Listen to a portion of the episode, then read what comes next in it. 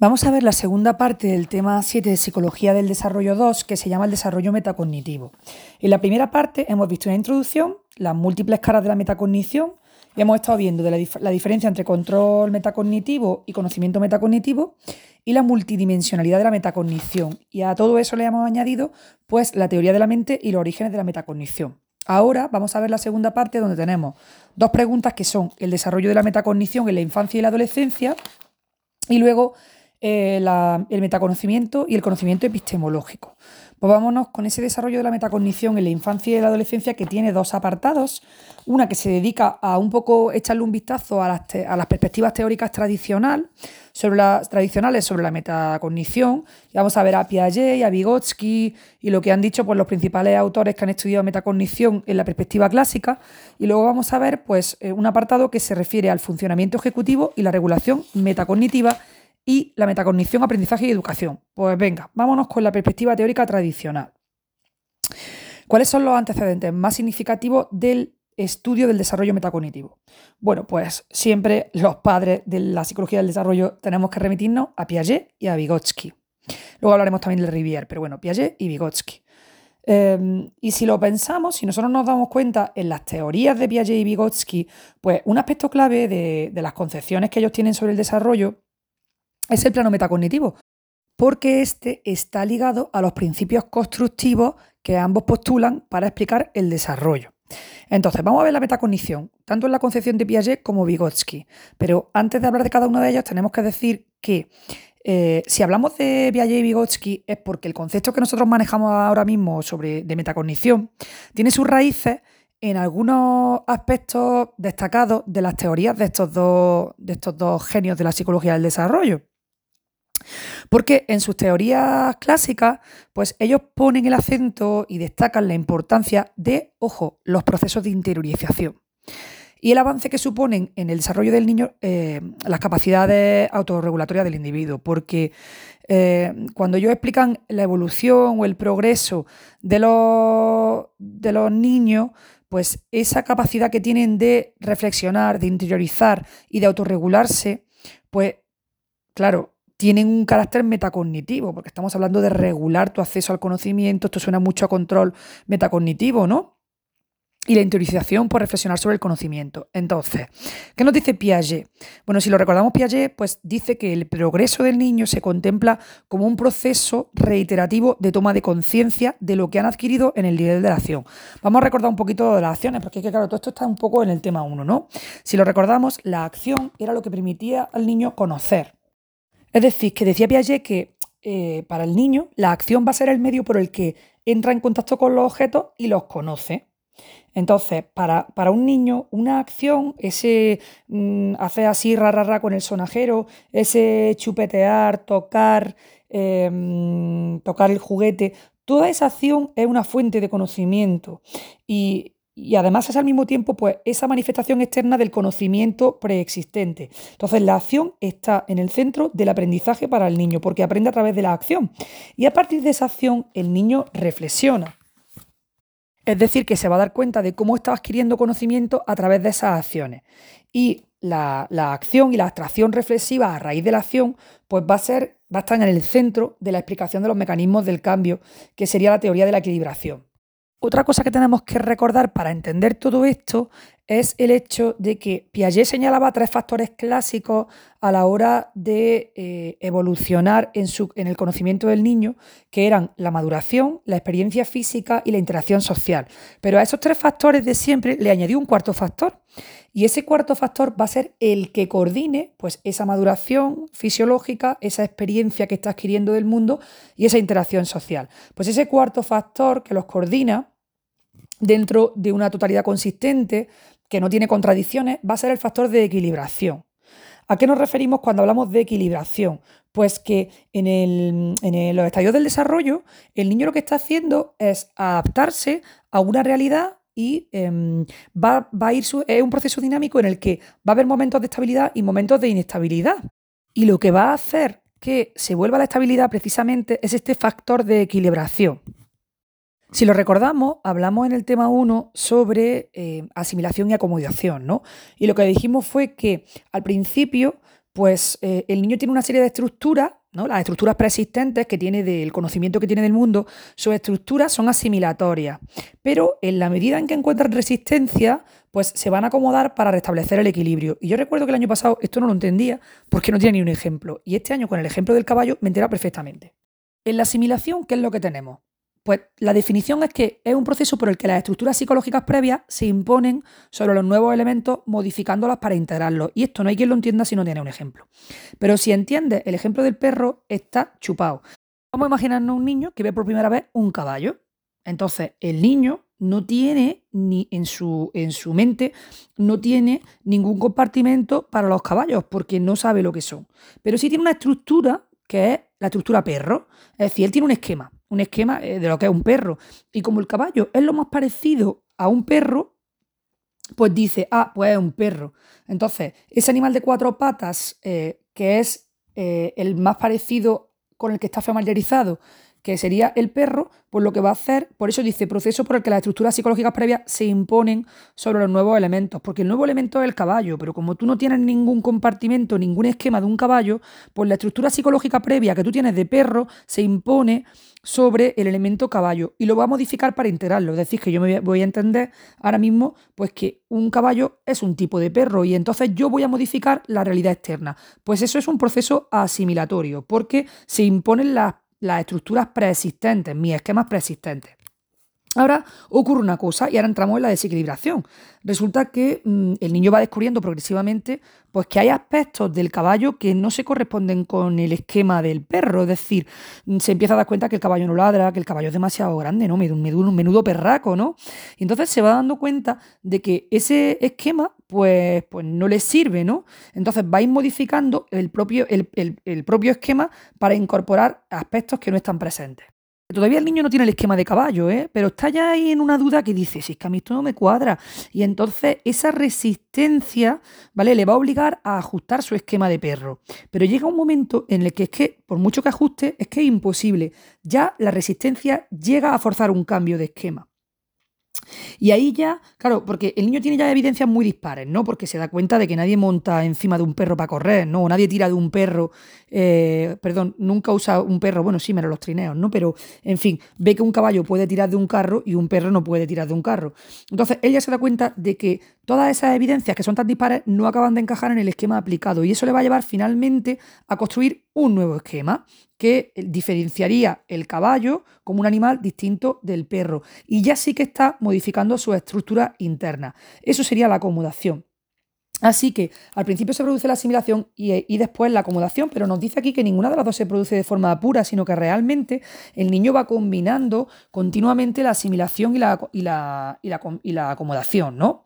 Entonces, vamos a volver ahora a la metacognición. Estábamos diciendo que Piaget, ¿vale? Pues nos habla de un progreso que va siendo una evolución a partir de las acciones que hace el niño, que va tomando conciencia del conocimiento que adquiere a través de las acciones y que ese toma de conciencia lo va a hacer a través de un proceso de abstracción reflexiva. Y dice Piaget que esa abstracción reflexiva, pues es la que va a explicar los mecanismos del cambio. O sea, que el niño se da cuenta de que, oye, que es que el caballo cada vez se me parece menos al perro, ¿no? Y eso lo plantea Piaget en esa teoría de la equilibración, que hemos dicho que es el cuarto de los factores que se proponen para explicar los estadios del desarrollo y la transición entre los mismos. ¿Es el factor de equilibración importante? Bueno, no solo es importante, es que es el más importante, porque va a ser el coordinador de todos los factores restantes que hemos dicho que eran la maduración, la experiencia física y la social. Y, y, y aquí es donde ya realizamos, enganchamos con la metacognición, vamos a decir que este factor de equilibración es la base de la capacidad autorregulatoria. Y cuando hablamos de autorregulación, ya estamos hablando de control metacognitivo y por lo tanto estamos hablando de metacognición. Al principio del tema hemos dicho que la concepción moderna de la metacognición la inicia Flavel. Bueno, pues Flavel parte de la idea de Piaget de que el desarrollo no solo implica el aumento de la complejidad estructural del sistema cognitivo, sino también del acceso consciente. Y este acceso, pues, puede ir desde las regulaciones automáticas de la acción hasta la regulación activa consciente. O sea, que aquí es donde engancha todo el rollo que estamos contando de Piaget. ¿Por qué estamos hablando de Piaget? Pues porque Piaget hablaba de la abstracción reflexiva, hablaba de la equilibración como cuarto factor para explicar los estadios del desarrollo y la transición de uno a otro, y esa equilibración es la base de la capacidad autorregulatoria que después recoge Flavel en sus estudios de metacognición. Bueno, pues ya hemos visto Piaget y ahora vamos a ver Vygotsky. ¿Qué dice Vygotsky sobre el desarrollo metacognitivo?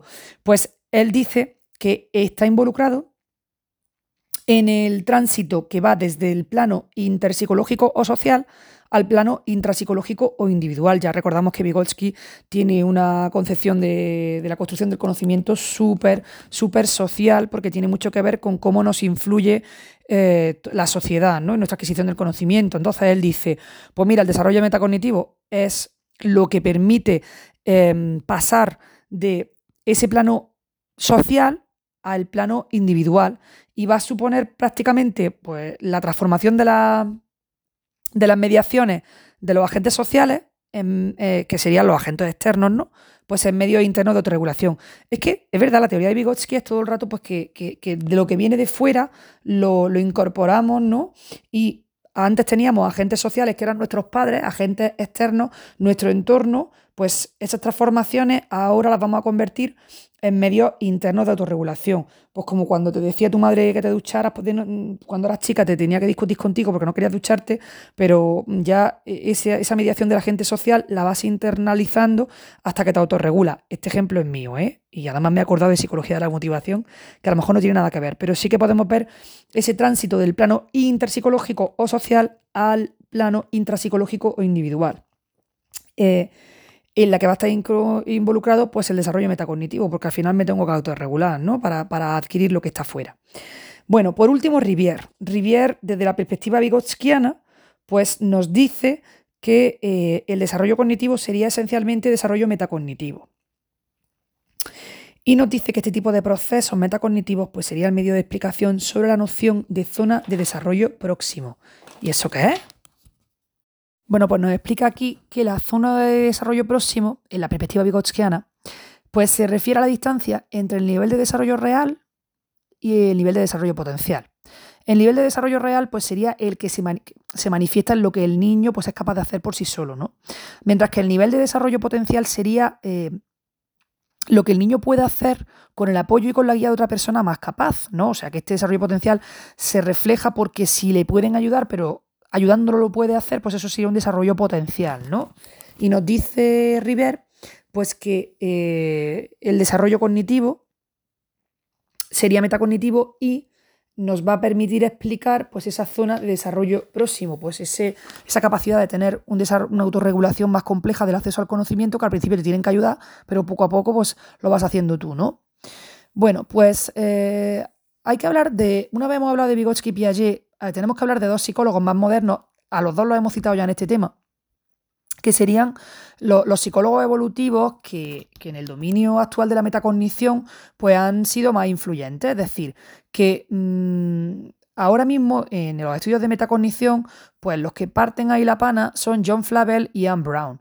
Y estos dos psicólogos pues, ponen énfasis especial en la conciencia de la propia actividad cognitiva y en la autorregulación y supervisión del progreso hacia metas, que es el control metacognitivo. Si es que esto, llevamos todo el tema hablando de esto. Ya está, que Flaver y Brown nos dicen, niños, estudiantes de Psicología del Desarrollo 2, que os aprendáis muy bien, que lo más importante es ser consciente de mi actividad cognitiva, que eso es el conocimiento metacognitivo, y autorregularlo y supervisarlo en función de mis metas. Y eso es el control metacognitivo. Y ahora vamos a hablar, porque no hemos hablado todavía, de desarrollo del conocimiento metacognitivo. Bueno, estoy un poco irónica, pero en realidad antes hemos hablado de conocimiento cognitivo y ahora vamos a hablar de cómo se desarrolla. Antes dijimos que podíamos tener un conocimiento sobre la persona, sobre la tarea y sobre la estrategia, y ahora vamos a decir cómo se desarrolla ese conocimiento en cada una de estas áreas. Bueno, recordando a Flavel, ¿qué era el conocimiento metacognitivo? Pues el conocimiento declarativo, consciente, explícito, que adquirimos sobre las características de la persona, de la tarea y de las estrategias que pueden afectar a nuestro rendimiento a la hora de hacer tareas de naturaleza cognitiva, ¿no? Bueno, ¿cuándo se produce un aumento significativo de estas tres facetas? Hombre, pues ¿cuándo va a ser? Pues la educación primaria con respecto al periodo preescolar, porque eh, los niños tienen una explosión ahí de capacidades en la educación primaria que ahí cuando estaban en infantil, pues estaban ahí más, pequeños ponis, más chiquiturrillos y más limitados, pero oye, en el periodo de educación primaria van adquiriendo una gran cantidad de habilidades. Antes hemos dicho que Flavel decía que el conocimiento metacognitivo sobre la persona tenía que ver con el conocimiento que tenemos de nosotros mismos como pensadores y aprendices. Es decir, sobre las capacidades que tenemos y la experiencia con respecto al aprendizaje. Pues ahora vamos a hablar del desarrollo de esa conciencia, de ese conocimiento metacognitivo sobre nosotros como aprendices.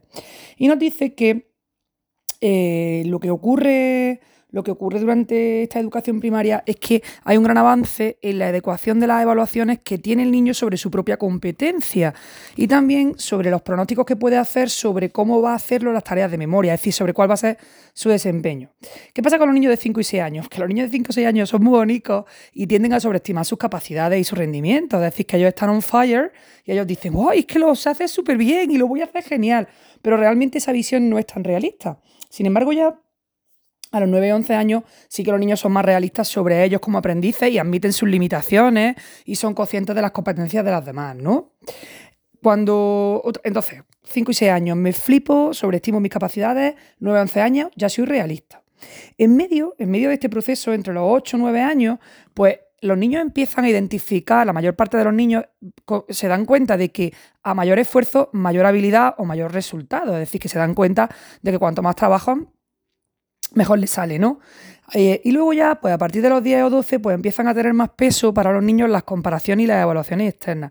La que esto, yo como docente, pues me, aunque yo no enseño en primaria, estoy en secundaria, pero me gusta saber esto, ¿no? Porque es como darte cuenta de mm, eh, cuál es la sensibilidad más específica que tiene el niño en cada dominio con respecto a sí mismo como aprendiz, ¿no? Así que ya a los 10, 12 años empiezan a, a tener más peso en su percepción de sí mismos como aprendices, las comparaciones con otras personas y las evaluaciones externas. O sea, al niño de 5 o 6 años le da igual lo que tú le digas desde fuera. Él está on fire y cree en sí mismo, aunque esté sobreestimando sus capacidades, mientras que con 10, 12 ya existe una sensibilidad hacia las evaluaciones externas y tienen más peso las comparaciones. Esto con respecto al desarrollo del conocimiento metacognitivo sobre la persona. Luego, ¿qué pasa con el desarrollo del conocimiento sobre la tarea? Bueno, pues aquí hay un creciente conocimiento sobre los objetivos de las tareas, es decir, que el niño va desarrollando una mayor capacidad para darse cuenta de cuál es el tipo de tarea y por lo tanto cuál es la mejor forma para abordarla, cuáles son las estrategias que tiene que seguir, ¿no? Un ejemplo. Bueno, en la lectura, los niños más pequeños al principio creen que, que saber decir una palabra equivale a saber lo que significa. Pero luego cuando van creciendo se dan cuenta de que no, de que yo puedo reproducir una palabra, incluso puedo decir, esta palabra es conocida, pero no sé lo que significa, ¿no? O sea, el, saber la palabra no significa em, tener acceso a su significado, ¿no? Y otras diferencias que se ven es que los niños mayores eh, saben, por ejemplo, que leer en silencio es más rápido que leer en voz alta. Y eso sería un, un conocimiento metacognitivo sobre la tarea, ¿no? También eh, los niños más mayores saben que recordar la esencia de una historia es más fácil que reproducirla literalmente. No voy a ir palabra por palabra, te voy a decir de qué va y eso va a ser más fácil. Y yo ya soy consciente porque soy más mayor con respecto a la tarea, ¿no?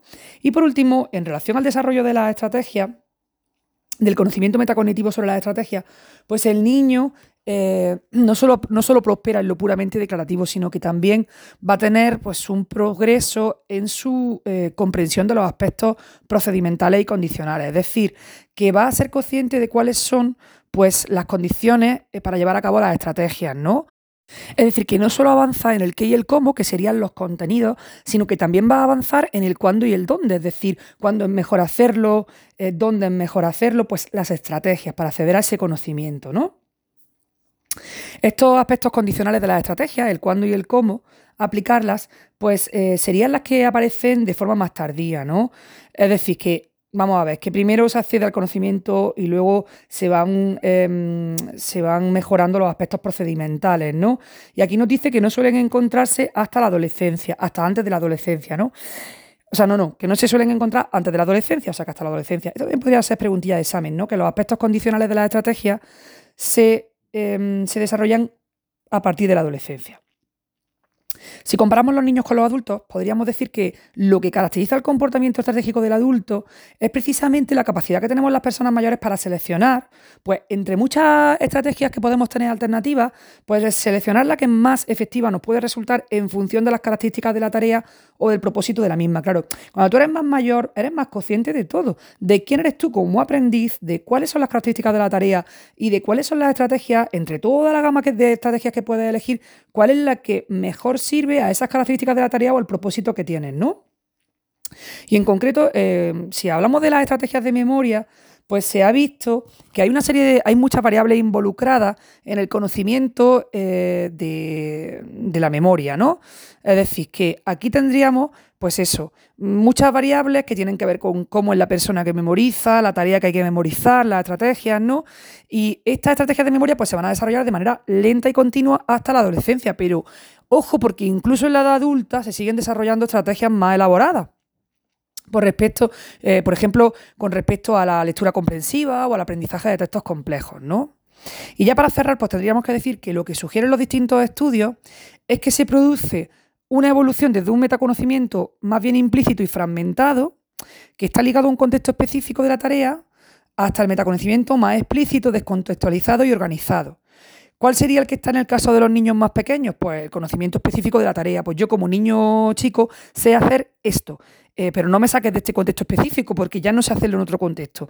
Mientras que cuando vamos evolucionando en nuestro crecimiento y nuestro desarrollo, pues vamos yendo hacia un metaconocimiento más explícito que ya no depende tanto del contexto, que está descontextualizado y que está organizado. Y este es el que pueden llegar a manifestar los adultos.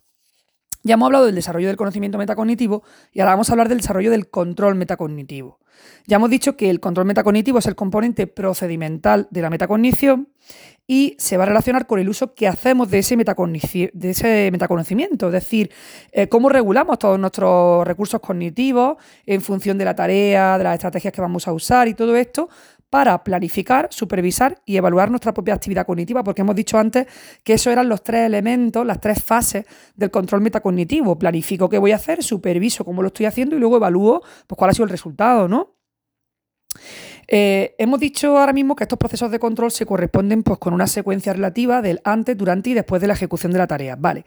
Pero mmm, cuidadico, porque esta definición que estamos haciendo, muy estructurada en fases de antes, durante y después, es realmente una distinción, vamos a decir, eh, académica, ¿no? Porque en realidad funcionan en paralelo y de forma interactiva. O sea que la defini eh, sí, vale, va, van una detrás de otra, pero al mismo tiempo se dan todas a la vez. O sea, a lo mejor estoy, estoy revisando, pero también estoy evaluando. ¿no? Y se van a activar de manera recurrente durante la realización de la tarea, por lo menos en la ejecución experta. Es decir, las personas que ya tenemos pues, un recorrido en esa evolución, eh, tanto a nivel de conocimiento metacognitivo como de control metacognitivo, las personas que ya, ya somos expertas, pues todo esto lo hacemos en paralelo y de forma interactiva. ¿no? Aquí tenemos un cuadrito del ciclo del control metacognitivo que nos vuelve a recordar lo que ya hemos visto, qué pasa antes, durante y después. ¿Qué pasa antes? Pues que vamos a hacer una planificación en función de las metas. Entonces, antes de emprender una tarea específica, pues un experto dice, vamos a ver, ¿cuál es el objetivo que pretendo alcanzar? Pues el objetivo es X, ¿vale? Pues voy a eh, planificar un procedimiento a seguir. Ejemplo, los lectores expertos, cuando se enfrentan a un texto, se van a plantear cuál es el propósito de la lectura. ¿Es el disfrute? ¿Es el entretenimiento? ¿Es el estudio? ¿Cuál es el nivel de comprensión que quiero alcanzar? Ahora, si quiero alcanzar un nivel de comprensión muy profundo porque me voy a examinar de esto en febrero, pues tendré que hacer una planificación para conseguirlo de forma adecuada. Voy a subrayar, voy a hacer esquemas, pues esto sería una planificación en función de las metas. Mientras que si me estoy leyendo un libro en la playa, ahí con mi cervecita al lado, pues en fin, mi planificación es voy a disfrutar mientras escucho la ola, ¿vale? Bueno, el durante, pues el durante sería la supervisión, la supervisión y regulación del proceso. Pues aquí vamos a aplicar el plan que hemos trazado y voy a ir comprobando si, si voy progresando en la dirección de los objetivos fijados, ¿no? ¿Qué pasa en caso de que esto no suceda? Bueno, pues en caso negativo voy a ver cuál es la fuente de los problemas. Pues si está mi niño tirándome del bañador cada dos por tres y por eso no me entero de lo que estoy leyendo, pues tendré que decirle, niño, anda, haga un castillico de arena, déjame leer, ¿no? O si, por ejemplo, estoy leyendo pero no estoy subrayando, digo, pues tío, no me estoy entrando de un mojón porque es que necesito mis subrayadores de colores, ¿vale? Entonces voy viendo cuáles son las fuentes de los problemas. Y voy a regular mis acciones introduciendo los ajustes que, que crea necesarios, ¿no? Y ya después, al final, pues voy a evaluar los resultados. Es decir, que una vez que he completado la tarea, pues el experto va a decir, oye, ¿he alcanzado los objetivos? Sí, no, venga, pues vamos a evaluar, ¿no?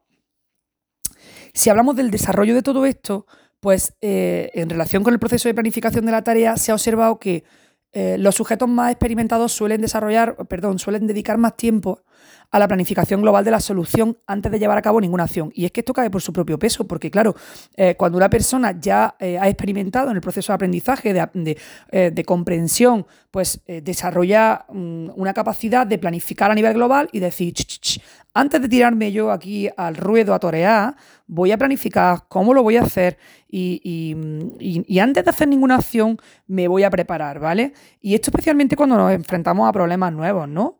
Sin embargo, por contra, pues los alumnos menos experimentados, las personas menos experimentadas, pues tienden a lanzarse inmediatamente a la acción sin planificarla previamente en función de objetivos concretos, si es que es normal, si es que es normal, o sea, que es que esto es bastante intuitivo. ¿Qué pasa con respecto al desarrollo de la supervisión y la regulación de la propia actividad cognitiva durante la ejecución? Pues también se encuentran diferencias evolutivas, porque las habilidades de, supervisión pues son muy importantes eh, ya que de allá van a depender las acciones reguladoras pertinentes, ¿no? Es decir, la corrección y el ajuste, y se ve que mm, los, expertos pues, lo hacen con muchísima más maestría que los jóvenes, ¿no? Eh, los niños, con respecto a la evaluación, pues también suelen presentar bastantes dificultades para evaluar los resultados que han alcanzado. ¿eh? Es decir, que una vez que el niño termina la tarea, le cuesta eh, evaluar si realmente ha alcanzado los objetivos, ¿no? Y es que este progreso es bastante lento hasta la adolescencia, ¿no? por último, antes de cerrar este tema del desarrollo, hay que decir que se ha constatado una mejora evolutiva en la utilización más eficiente del tiempo de estudio en función de la dificultad del material. Y claro, esto, es importante para los padres, ¿no? Que tenemos hijos y a veces decimos, este niño no aprovecha el tiempo, es que este niño está toda la tarde sentado, pero tal. Bueno, pues aquí nos dice que solo a partir de los 10 años se dedica consistentemente más tiempo y esfuerzo al material más difícil. Es decir, que hasta los 10 años el niño no tiene madurez para evaluar la dificultad de la tarea a la que se enfrenta y decir, oye, es que esto me cuesta más trabajo, esto es más difícil y yo tengo que echarle más tiempo a esto. Pues hasta los 10 años el niño eso no lo ve. Bueno, pues ya habríamos visto el primer apartado de esta pregunta sobre el desarrollo de la metacognición en la infancia y la adolescencia, donde hemos visto las perspectivas teóricas tradicionales, y ahora vamos a ver eh, la parte de funcionamiento ejecutivo y regulación metacognitiva. Ya lo hemos apuntado al principio del tema, que cuando se ha hablado de conocimiento y control metacognitivo, pues eh, se ha hecho mención del funcionamiento ejecutivo, porque, por ejemplo, todo lo que hemos dicho antes de la supervisión, la regulación, la evaluación, el control metacognitivo, pues está muy influido por la capacidad que tenemos de fijar nuestra atención, em, está muy influido por nuestra capacidad de memoria operativa, porque al final lo que estamos haciendo es manejar muchas cosas a la vez y necesitamos una memoria operativa eh, y un control atencional que nos permita hacer esto. Así que eh, pues, pues tiene mucho sentido, si estamos hablando de desarrollo metacognitivo, hablar del desarrollo del funcionamiento ejecutivo en relación con la regulación metacognitiva. Bueno, ¿cuándo ha surgido o dónde ha surgido especial interés eh, por, el, interés del funcionamiento ejecutivo? Bueno, pues eh, principalmente en la neurociencia cognitiva. ¿Por qué? Porque la neurociencia cognitiva moderna está interesada en ver, oye, pues cuáles son las estructuras cerebrales, cuáles son los mecanismos que están involucrados en la regulación cognitiva eh, y en la conducta. Acabamos de apuntar algunos de ellos, que serían, por ejemplo, el control atencional en situaciones de interferencia o la capacidad de inhibición frente a tendencias de respuesta inapropiadas. Es decir, en situaciones de interferencia, pues me estás mandando mucha información y yo eh, resulta que hay información que me estás mandando que es que interfiere con mi tarea y yo necesito eh, pues controlar mi atención y fijarme en lo que se me demanda, no en, toda, no en todo ese bombardeo que interfiere. O la capacidad de inhibición, que está relacionada con lo que acabamos de decir, pues es decir, oye, Mm, me están mandando muchas cosas o a mí se me ocurren muchas cosas, pero de todo lo que se me ocurre tengo que inhibir algunas que no son apropiadas y escoger la que realmente es apropiada. Aquí nos habla, eh, nos resume que es el funcionamiento ejecutivo, que ya lo hemos visto en el tema de la memoria, que, eh, pero lo vamos a repasar ahora mismo, ¿vale? Por si alguien no ha visto el tema de la memoria, bueno, pues el funcionamiento ejecutivo serían todas las funciones psicológicas que están implicadas eh, en un espectro de habilidades bastante amplio, porque el funcionamiento ejecutivo es un constructo bastante complejo, que abarca por la capacidad de planificar la, acción futura eh, o de inhibir respuestas inapropiadas. Todas estas funciones, este funcionamiento ejecutivo, hemos dicho que es complejo porque abarca un montón de aspectos. Abarca el lenguaje, la memoria, la inteligencia, pues todo esto está relacionado con el, funcionamiento ejecutivo y eh, se ha asociado especialmente con la memoria operativa y el control atencional. ¿El control atencional de qué? Bueno, pues de tareas que demandan coordinar distintas fuentes de información. Eh, por ejemplo, eh, si yo tengo que resolver un conflicto y tengo que barajar, pues A, B, C, D, está llegando digamos, muchas variables y yo para resolver ese conflicto tengo muchas fuentes de información, necesito fijar mi atención, todo eso va a requerir una memoria operativa que pueda barajar, que pueda hacer malabarismos con todas esas pelotas al mismo tiempo, resistir la interferencia de lo que no es útil para resolver esta situación y todo eso pues, va a implicar un funcionamiento ejecutivo a tope de power, ¿no? La, todo este, este estudio del control ejecutivo del funcionamiento ejecutivo, pues tiene su origen en estudios psiconeurológicos sobre pacientes que tenían déficit en estas capacidades, ¿no? Ya dijimos en el tema de la memoria, ¿no? Pues el caso de Phineas Gage o de cualquier lesionado eh, donde se haya producido un deterioro en alguna de las regiones del córtex prefrontal y en consecuencia pues tenemos una persona que como tiene ahí un golpecico dado en su córtex prefrontal, pues pobretico, pues esa persona no inhibe, pues esa persona a lo mejor le cuesta mucho tomar decisiones y todo esto tiene que ver con el funcionamiento ejecutivo. Ya hemos dicho antes que Brown parte de la distinción de la psicología del procesamiento de la información, la distinción que hacía esta psicología entre los procesos automáticos y controlados. Y desde ahí, pues define la metacognición como la capacidad de autorregular la propia actividad cognitiva durante el intento activo y deliberado de resolver problemas. Y Shimamura pues, nos describe cuatro procesos ejecutivos en relación con el papel de la memoria operativa y que se van a manifestar como las bases de la regulación metacognitiva. Es decir, todo lo que estamos diciendo ahora mismo es que el control metacognitivo y la regulación metacognitiva están ligadas irremediablemente a el funcionamiento ejecutivo, en, eh, en, concreto con el lenguaje, con la memoria y con la inteligencia, pero nos vamos a centrar en lo importante que es la memoria operativa y los procesos atencionales para esa regulación. Y mm, Shibamura nos dice, pues ese papel que hace la memoria operativa tiene que ver con cuatro cosas, con cuatro componentes del control ejecutivo, que serían la selección, el mantenimiento, la actualización y el redireccionamiento de la información. ¿Qué sigue la selección? Hombre, pues su propia palabra lo dice. Si seleccionas, lo que estás haciendo es enfocar tu atención sobre los estímulos externos que son relevantes. Es decir, que la selección sería la habilidad para enfocarte en los estímulos em, relevantes y activar dentro de ti mismo em, representaciones relevantes en la memoria, ¿no? Es decir, que lo que estás haciendo es centrarte en lo importante y en situaciones conflictivas, pues supone, esta selección supone filtrar ciertos estímulos, dejar de lado lo que no me interesa y filtrarlos con un cedazo y quedarme con lo importante. Después, el mantenimiento. El mantenimiento sería, una vez que yo ya he mm, seleccionado lo importante y he activado dentro de mí una representación relevante en mi memoria operativo, pues voy a mantener activas estas representaciones. Porque claro, tengo que trabajar con ellas. Entonces necesito mantenerlas activas. Luego la actualización sería la capacidad que tiene la memoria operativa de modular y regular la activación de esas representaciones de acuerdo con las condiciones y resultados del momento. Es decir, que vale, yo estoy, yo he activado una serie de representaciones eh, relevantes, las he seleccionado, las estoy manteniendo, pero ahora en función eh, de las condiciones y los resultados del entorno, del momento, pues yo voy a tener que actualizarla en base a lo que a mí me interese.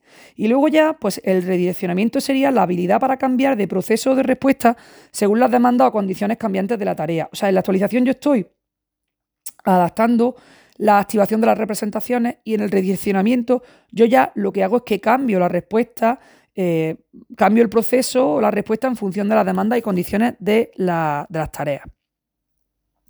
Aquí nos vuelve a decir lo que, hemos, lo que hemos explicado en otra pregunta anteriormente, que el control no tiene por qué ser siempre consciente, es decir, que algunos aspectos ejecutivos y del control metacognitivo pues se pueden producir frecuentemente de forma implícita, es decir, que la persona no está siendo mm, accesible desde el punto de vista de la conciencia, no está accediendo a cómo eh, hace ese control metacognitivo. Por ejemplo, cuando nosotros seleccionamos las estrategias con las que vamos a enfrentarnos a un proceso cognitivo, a lo mejor no estamos siendo conscientes de que estamos seleccionando las estrategias, ¿no?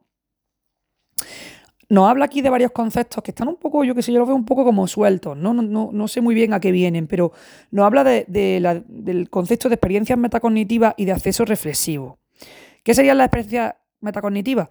Pues serían ideas, pensamientos o sentimientos que acompañan a la propia actividad cognitiva en relación con las metas. Es decir, que sería un poco como cuando yo estoy en un proceso metacognitivo, esa sensación, ese feeling que tengo de si, mm, de si se me ha olvidado algo, de si lo que estoy haciendo ya lo conozco, o por ejemplo, esa propia sensación de me parece que no estoy por el buen camino. Estos serían ejemplos de experiencias metacognitivas, es decir, o de, o de ideas y pensamientos o bien de sentimientos que acompañan a esa actividad, ¿no? Y claro, si estamos mm, diciendo, ay, me estoy desviando, no, tal, pues esto implica cierta conciencia sobre el grado en el que estoy logrando mis metas, ¿no? Así que eh, serían, esas experiencias metacognitivas serían pues como la base de los procesos de regulación, es decir, que la propia experiencia, ese feeling que yo tengo me va a permitir hacer una supervisión. Esta es otra pregunta de examen. Las experiencias metacognitivas son la base de los procesos de regulación o supervisión. Y luego nos habla del acceso reflexivo, que eh, aquí nos explica que el doble plano que tiene la metacognición, que supongo que se refiere a el conocimiento metacognitivo y el control metacognitivo, pues ese doble plano se ha identificado con dos formas de acceso a lo cognitivo que serían incluso como dos niveles sucesivos en el desarrollo, un acceso múltiple y un acceso reflexivo. El acceso múltiple sería el control metacognitivo y el acceso reflexivo el conocimiento metacognitivo. Hombre, yo lo que quiero, creo que nos está haciendo aquí es ponerle otra etiqueta a algo de lo que ya venimos hablando en todo el tema. En todo el tema estamos hablando de la diferencia entre control metacognitivo y conocimiento metacognitivo. Pues ahora al control le, le vamos a llamar nivel de acceso múltiple. Entiendo que acceso múltiple, porque hemos dicho antes que todas esas fases de de planificación, supervisión y evaluación se hacían eh, simultáneamente y digamos que son múltiples procesos implicados, pues esto sería el, nivel de desarrollo de acceso múltiple y por otro lado, al conocimiento metacognitivo le vamos a llamar acceso reflexivo. Y ahora vamos a hablar del desarrollo, porque es que tenemos que hablar de cuándo se desarrolla todo esto. Bueno, pues desde el punto de vista evolutivo se ha argumentado que gran parte del desarrollo que se produce con la edad y la experiencia puede ser el resultado de la automatización de procesos que previamente han requerido esfuerzo y control consciente. Pues esto es como montar en bicicleta o conducir en coche, que al principio yo me acuerdo que cuando yo me saqué el carnet de conducir era insoportable, porque es que iba con mi amigo en el coche y era, y ahora meto tercera, y ahora meto segunda, claro, y estoy frenando porque tengo que acercarme a no sé qué. Tienes un nivel de conciencia sobre todo lo que haces, porque como tienes menos expertise, como estás en un nivel de desarrollo inicial, pues eres muy consciente de procesos que te requieren esfuerzo y un control, pues eso, muy consciente, mientras que ya conforme tienes más edad y más experiencia, pues eh, vas automatizando esos procesos, entonces adquieren un nivel menos consciente, ¿no? Mm, bueno, pero que lo que hay que entender es que la, la conciencia sobre la propia actividad cognitiva y su regulación, pues no son una cuestión de todo o nada, ¿no? Desde el punto de vista ejecutivo y metacognitivo, no son un todo o nada, sino que más bien tenemos que entender pues, que hay un aspecto variable, ¿no? Un aspecto variable y que serían como un continuo, que ya también lo hemos dicho en el tema, ¿no?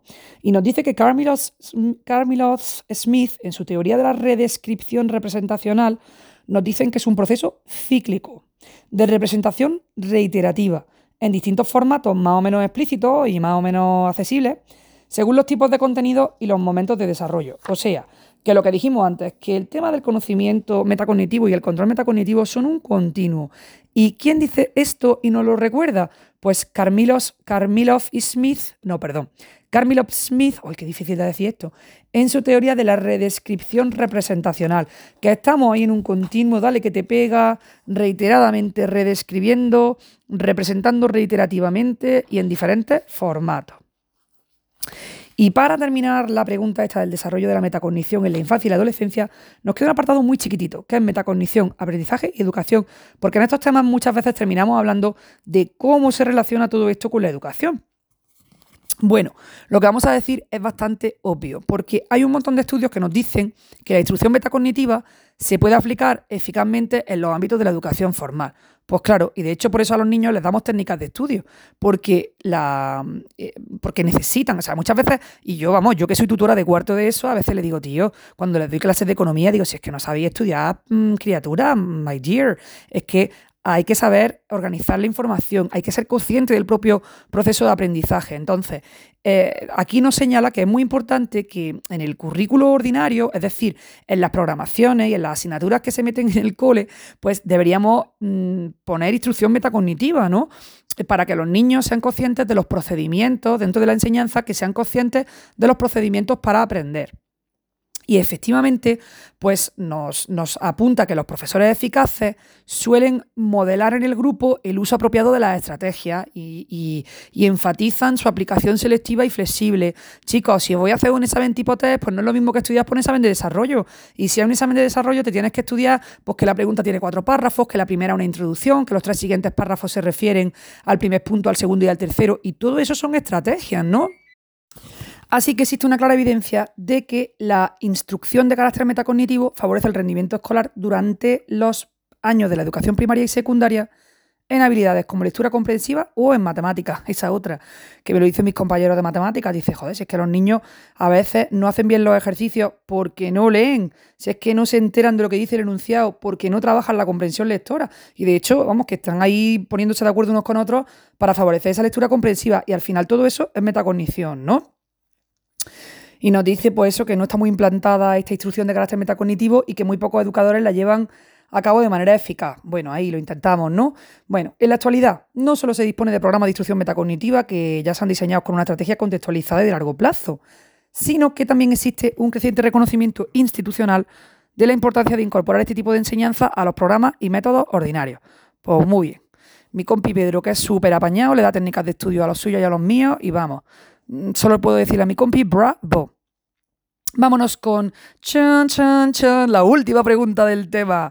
Este tema no feo, pero es muy repetido. ¿eh? Yo estoy ya cansadica ¿eh? de conocimiento, metacognición y control metacognitivo y conocimiento metacognitivo. Pues venga, vámonos al último nivel, este hay nivel superior de ser máximo que dijimos eh, cuando estábamos en, hablando de los contextos de referencia y la generalidad de aplicación. Si nos acordamos, dijimos que el conocimiento epistemológico eh, en el desarrollo del individuo se produce ya a nivel tardío, ¿no? Dijimos que eh, en el nivel temprano mm, se, producía la teoría de la mente, ¿no? En un nivel intermedio de desarrollo teníamos el procesamiento de la información. Bueno, a ver, el procesamiento de la información es la corriente psicológica que ah, reflexiona, ¿no? Sobre todas esas habilidades individuales, personales, Mm, de acceso al conocimiento y luego ya estaba el conocimiento epistemológico que se desarrollaba pues en un plano mucho más abstracto, mucho más general, independiente, que decíamos que era un contexto impersonal y que ya era pues cuando ya eres bastante maduro y mayor, ¿no? Entonces, eh, vamos a hablar de esta mm, pregunta de metaconocimiento y conocimiento epistemológico. Empezando por el hecho de que el conocimiento de la propia mente y de la realidad mental, pues va avanzando hacia una mayor generalidad y abstracción de sus contenidos conforme vamos creciendo. Claro, y esto le llaman los autores, algunos autores, pues le llaman desarrollo de carácter epistemológico. ¿Por qué? Porque ya sería un desarrollo sobre más abstracto sobre el origen del conocimiento, se apoyaría en el pensamiento crítico, en el razonamiento científico y evidentemente pues es mucho más curraillo y claro, desde el punto de vista evolutivo, pues complementaría la perspectiva clásica y mm, supondría una aproximación a un desarrollo más tardío. Recordamos otra vez que es la epistemología, que lo hemos dicho al principio del tema. Es una rama de la filosofía que se ocupa de qué? Pues de todas las cuestiones y mm, problemas relativos al conocimiento humano. Es decir, cuáles son los orígenes del conocimiento, cuál es su naturaleza, cuáles son los límites del conocimiento. Vaya, es que a los filósofos les gustaba mucho reflexionar sobre la epistemología y la, epistemología pues, pretende establecer una teoría del conocimiento que va a servir como fundamento a cualquier quehacer científico. Es decir, que cualquier área científica que quiera resolver cualquier problema en cualquier área va a tener que explicar de dónde surge ese conocimiento. Así que va a tener que tirar de la epistemología. Luego ya, claro, eso sería la epistemología a nivel general, pero luego podríamos hablar de una epistemología particular que sería, pues ya dentro del individuo, o sea, cada persona a nivel individual, pues desarrolla un conjunto de nociones personales de manera más o menos intuitiva, ¿no? Y implícita. Es decir, que podríamos hablar de una epistemología particular cuando nos referimos a pues, todas las carencias y teorías que tiene eh, una persona sobre lo que es el conocimiento y sobre lo que significa conocer, pero a nivel general, a nivel global, ¿no? A nosotros en psicología del desarrollo, dentro del desarrollo metacognitivo, ¿qué es lo que nos interesa analizar? Bueno, pues si nos referimos al ámbito psicológico individual, lo que queremos es ver cómo esas creencias que tiene la persona es decir, esos supuestos epistemológicos sobre el origen del conocimiento, pues cómo esas creencias van a sustentar otros desarrollos cognitivos y en concreto, pues los desarrollos metacognitivos. Estamos en psicología del desarrollo, por lo tanto tenemos que hablar de la evolución de, este, de esta epistemología particular eh, con relación a la metacognición. Y tenemos que decir que hay pues en la literatura científica eh, hay diversas líneas de investigación, pero todas ellas pues tienen en común que proponen modelos de desarrollo con trayectorias bastante semejantes. Y eso nos da alegría porque así no tenemos aquí investigadores peleados, sino que gente que está de acuerdo que nos dice que al principio en el individuo hay posiciones pues meramente dualistas y realistas Y, va alcanzando al final, pues, posiciones finales mucho más elaboradas que son constructivistas y relativistas. Y esto hay que explicarlo, porque esto decir que esto de decir que las posiciones iniciales son dualistas y realistas y las finales son constructivistas y relativistas, ¿esto qué significa? Pues vamos a verlo, ¿vale? Vamos a verlo y vamos a ver los niveles de conocimiento epistemológico, vamos a explicar esto qué significa lo de realista, absolutista, pluralista, vamos a explicarlo a partir de los estudios de Kuhn con K, ¿no? Pues Kuhn eh, parte de una idea y él dice, mira, eh, el logro esencial de la comprensión epistemológica madura, es decir, la evolución dentro del conocimiento del individuo sobre cómo surge el conocimiento, pues requiere la coordinación de dos planos en el proceso cognoscitivo. Dos planos, que serían el subjetivo y el objetivo. Esto es bastante fácil de entender, porque dice Kuhn, vamos a ver, el subjetivo sería lo que el sujeto conoce y el objetivo sería toda la información relativa al objeto. Yo, por ejemplo, puedo tener conocimiento sobre cómo funciona un microondas. Vale, pues el plano subjetivo pues sería lo que yo sé y el plano objetivo sería todo lo que tiene que ver con el microondas en sí mismo, ¿no? Esta eh, dice Kuhn que sería la dimensión esencial a lo largo de la cual se produce el progreso epistemológico, ¿no?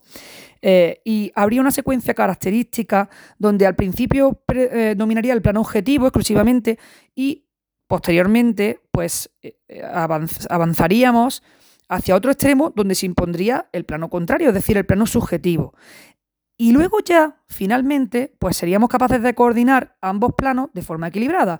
Ni, ni, todo es el objeto, ni todo es el sujeto, sino que en nuestra evolución, en nuestra maduración, eh, hasta que cuando ya alcanzamos una comprensión epistemológica madura, entendemos que en ese proceso cognoscitivo no puede ni dominar solo el objeto ni dominar solo el sujeto, sino que necesitamos un equilibrio. Y entonces Kuhn nos dice que hay una evolución en la forma de considerar ese doble, doble plano objetivo-subjetivo. Em, y, esa evolución, pues, se reflejaría en los cambios que se producen en la manera en que las personas entienden lo que significan las afirmaciones eh, sobre el conocimiento. ¿Vale? Aquí nos dice que esas afirmaciones se pueden llamar también asertos, ¿vale? Es curioso porque en inglés assert es afirmar, ¿no? Asertos. Entonces, nos dice que eh, a lo largo de la evolución del individuo, pues hay una manera, hay un cambio en cómo entienden esas afirmaciones o asertos como expresiones de ese conocimiento. Las afirmaciones que hace al principio el individuo sobre la realidad que conoce, pues son afirmaciones que expresan que, él cree que, que, lo que conoce es una copia de la realidad. ¿Vale? Luego, pues evolucionaría hacia una descripción de los hechos donde ya no es tanto una copia de la realidad, sino que la afirmación que yo hago puede ser verdadera o falsa. Luego, el sujeto es consciente de que eh, tiene opiniones subjetivas y finalmente va a hacer juicios personales relativos. Bueno, es que esto es interesante. O sea, piensa en un niño chico. Un niño chico dice lo que dice y cree que lo que él está afirmando o que lo que él conoce, obviamente, es una copia de la realidad. Lo hemos dicho antes, eh, en el tema de la tarea de la falsa creencia y cómo el niño va evolucionando. El niño al principio piensa que la realidad que conoce es la realidad, no existe otra posibilidad. Por lo tanto, en esa afirmación sobre el conocimiento, el niño entiende que, eh, su, que lo que dice es, es una copia de la realidad. Luego ya es capaz de darse cuenta de que las afirmaciones pueden ser verdaderas o falsas, no tienen por qué responderse con la realidad. Luego ya hay una evolución hacia opiniones subjetivas y ya al final, pues, esa conciencia de tener un juicio personal relativo. Bueno, pues esos cuatro momentos se corresponden con los cuatro niveles epistemológicos que propone Kuhn. Y eh, esos niveles epistemológicos y de desarrollo metacognitivo, pues él los llama nivel realista, absolutista, pluralista y evaluacionista. ¿Qué es lo que va a provocar la transición de una etapa a otra? Pues dice Kuhn, bueno, Kuhn y sus colaboradores, que la evaluación, la evaluación del propio conocimiento es la que va a constituir el salto crucial desde el punto de vista metacognitivo, porque va a implicar una transición desde una forma de conocer el mundo simple, que es la forma de los niños, ¿no? De los niños más pequeños, una forma de conocer el mundo pues simple, inconsciente e irreflexiva, pues esa transición hacia una reflexión metacognitiva de segundo orden va a estar producida precisamente por esa evaluación que hace de su propio conocimiento, ¿no? Es decir, eh, que en, las afirmaciones que hace sobre sí mismo y sobre los demás va a haber una transición de una visión del mundo simple eh, e inconsciente a una reflexión metacognitiva eh, y que se va a ver en las afirmaciones que hace. Bueno, eh, los autores lo que consideran es que eh, hay un primer salto a una primera posición propiamente epistemológica Em, cuando se evalúa si la realidad realmente es, es, verdad o no. Es decir, tenemos un niño en una primera etapa que le vamos a llamar nivel epistemológico realista, que en realidad nos dice que es un nivel, es un realismo preepistemológico, porque si tú consideras que las afirmaciones que tú haces o el conocimiento que tú haces se corresponde directamente con la realidad, es decir, si tú crees que tú estás reproduciendo realmente la realidad, tú no estás teniendo eh, realmente eh, conciencia epistemológica. Por eso dice que esta etapa realista se llama realismo preepistemológico.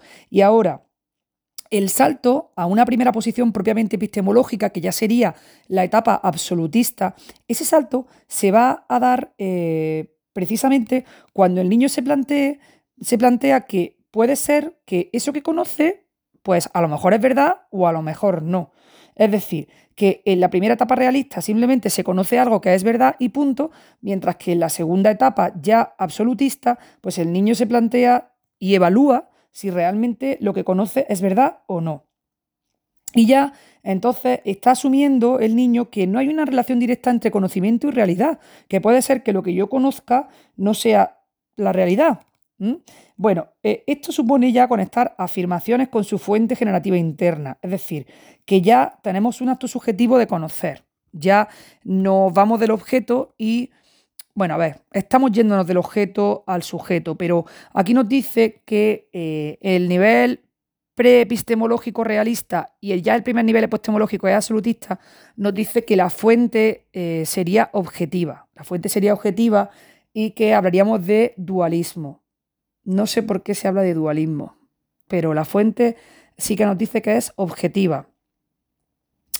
Vale, eh, en el caso del nivel epistemológico o preepistemológico realista, las afirmaciones serían copias de la realidad y no habría pensamiento crítico, o por lo menos el pensamiento crítico sería innecesario, mientras que ya en el primer nivel epistemológico, en el nivel absolutista, las afirmaciones serían hechos y el pensamiento crítico implicaría comparar la verdad y la falsedad, es decir, que esa realidad que yo conozco puedo evaluar que sea cierta o no.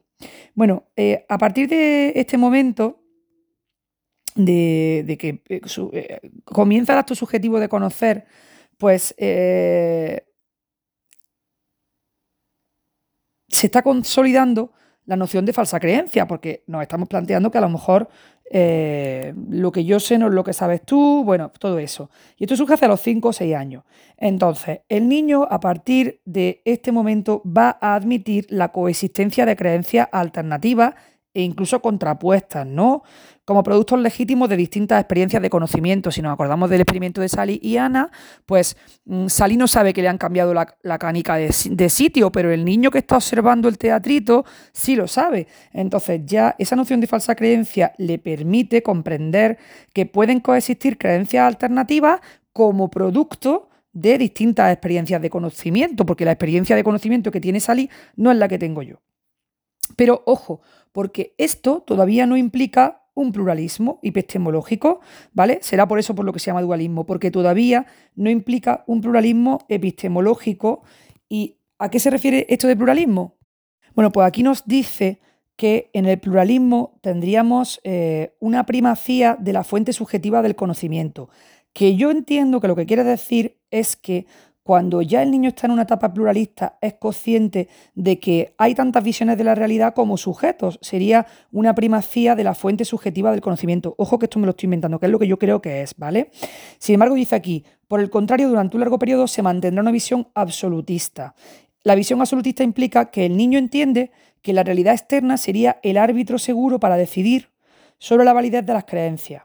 Es decir, que el niño cree que bueno, que, o sea, ya se ha alejado de, que, de la comprensión de que su conocimiento pueda ser una copia real de la realidad, es decir, ya se ha alejado de la parte realista, pero todavía piensa que de alguna manera, pues, eh, el árbitro para decir si las cosas son verdad o mentira, eh, verdadera o falsa, es la, propia, en la propia realidad externa, ¿no? Y dice que en esa, en esa visión absolutista, pues eh, de todas las múltiples interpretaciones que se presenten, el niño todavía entiende que solo una va a ser la correcta, que sería la que se ajusta a la realidad, mientras que las demás pues se van a derivar de una información o comprensión errónea. O sea que yo entiendo que la diferencia entre absolutista y pluralista, pluralista es que el niño entiende que, vale, que las cosas pueden ser verdaderas o falsas, pero que solo, de todas las alternativas, solo una puede ser la correcta. Mientras que en la visión pluralista ya empezamos a reconciliar que puede haber ciertas creencias, ciertas afirmaciones eh, y que varias puedan ser verdaderas, ¿no? Entonces, aquí nos dice ya que eso solo sucede ya en la adolescencia. O sea, en la adolescencia sí que pasamos a una posición epistemológica auténticamente pluralista.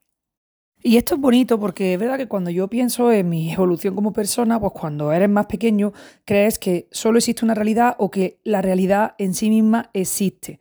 Existe una realidad, una única realidad. ¿Dónde está la realidad? ¿Qué es lo que es verdad de todo esto? Pero al final, bueno, como decía Ortega y Gasset, ¿no? Hay múltiples verdades en función de múltiples sujetos eh, y esto te das cuenta en la adolescencia porque empiezas a darte cuenta de que es muy difícil reconciliar ciertas creencias o te das cuenta de que hay ciertas afirmaciones que están en conflicto, afirmaciones con respecto a, a una observación objetiva, y, entiendes que, incluso, por ejemplo, puede haber expertos en distintas materias que no se ponen de acuerdo y todos saben un huevo. Entonces mm, dices, vamos a ver, em, hay un punto muy importante en el que todas estas personas que saben muchísimo no se ponen de, acuerdo y empiezas a entender que mm, empiezas a aceptar que hay distintas interpretaciones y distintos puntos de vista.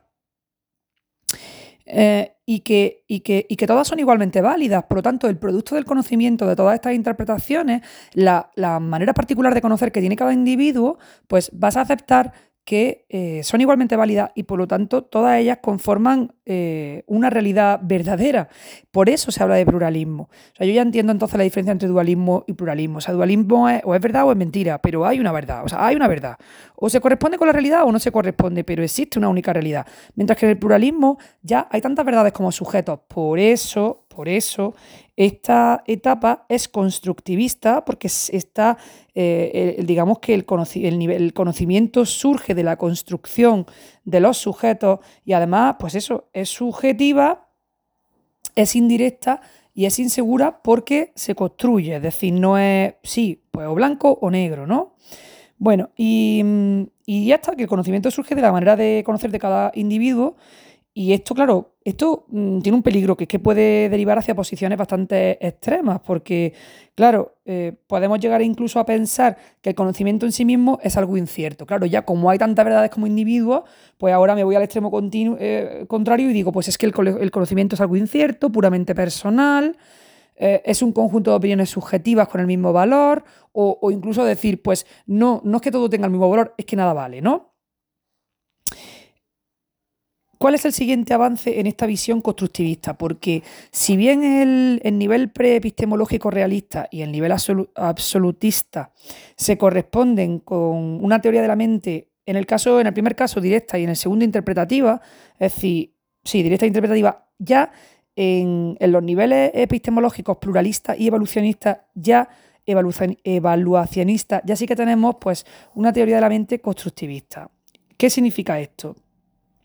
Pues que aceptamos la naturaleza subjetiva y creativa del conocimiento y que este conocimiento, el origen del conocimiento, va a tener que ver con la superación de em, la anarquía epistemológica en la que nos em, sumergió el pluralismo, es decir, que mm, tenemos un adolescente que ahora resulta que todo vale o nada vale. Mm, hay tantas realidades, tantas realidades, tantas eh, verdades como individuos. Entonces, pues, o todo vale o nada vale. En fin, que tenemos aquí un gazpacho importante. Pues, ¿cómo vamos a avanzar en esta visión constructivista para saltar de la etapa pluralista a la etapa evaluacionista? Bueno, pues lo vamos a hacer superando esa anarquía epistemológica del todo vale o del nada vale. ¿Cómo? Pues a través de una nueva visión en la que vamos a rechazar los extremos excluyentes y reduccionistas y vamos a intentar integrar y coordinar los dos planos, el plano objetivo y el, eh, y el, plano subjetivo. Lo que hemos dicho en la introducción de esta pregunta, que se va, al principio estamos centrados en el objeto, después en nuestro conocimiento estamos centrados en el sujeto, tantas realidades como sujetos existen, pero es que necesitamos alcanzar un equilibrio y ese equilibrio va a implicar integrar y coordinar esos dos planos, el objetivo externo y el subjetivo e, e interno como bases del conocimiento. Y esto suele partir de una diferenciación inicial y de una coordinación de las creencias o teorías que, se han formado y también de la evidencia en la que se basan. Es decir, que vamos a evaluar hasta qué punto pues, todos los juicios y argumentos que presentan eh, las personas que afirman conocer la realidad me valen. Es decir, que yo no voy a en esta etapa ya no acepto todas las opiniones como iguales, ¿no? Sino que voy a evaluar la solvencia eh, de, las, de las opiniones que me rodean en base a criterios, pues tanto racionales como empíricos, en los que se sustentan, ¿no? Así que al final, pues en, esa, en esta última etapa, el conocimiento se, se relativiza y se entiende fundamentalmente en términos de razonamiento informal y de pensamiento crítico. Porque aquí estamos entendiendo, bueno, vale, que, puede haber cierta incertidumbre, pero no vamos a renunciar a la evaluación de lo que estamos observando. Ya ni todo vale o nada vale, como nos sucedía en la etapa anterior, que era la etapa pluralista. ¿vale? Entonces, en la etapa pluralista, las afirmaciones serían opiniones y el pensamiento crítico sería irrelevante porque todo vale o nada vale, mientras que en la etapa, en el nivel epistemológico evaluacionista, ya las afirmaciones son juicios y están mm, fundamentados y estamos viendo hasta qué punto la opinión que yo estoy escuchando es respetable, es aceptable, porque está basada en un juicio y una argumentación que tiene sentido. Entonces, la última transición es lo deseable desde el punto de vista evolutivo. Sin embargo, los estudios empíricos pues, nos sugieren no solo que esto se alcanza en un desarrollo tardío, ¿no? que ya propio de las edades maduras, sino que también es bastante infrecuente. Esto, claro, esto es, una, esto es de mi cosecha, pero es que esta es la base de muchos conflictos que tenemos en el mundo, ¿no? O sea, realmente la, incapacidad de saltar a esta visión evolucionista, evaluacionista eh, del conocimiento, donde entendamos que bueno, sí, que existen tantas realidades como individuos, pero que todas las opiniones no son válidas porque tienen que estar sustentadas, ¿no?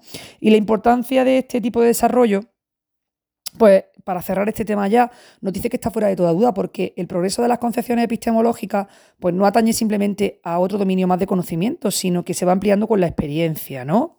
Se va ampliando con la experiencia y probablemente tiene implicaciones y repercusiones mucho más generales desde dentro del funcionamiento cognitivo global y afecta al desempeño de las personas, de las personas en múltiples tareas y dominios particulares. Pues claro, si es que esto afecta no a un área de conocimiento, sino a todas, ¿no?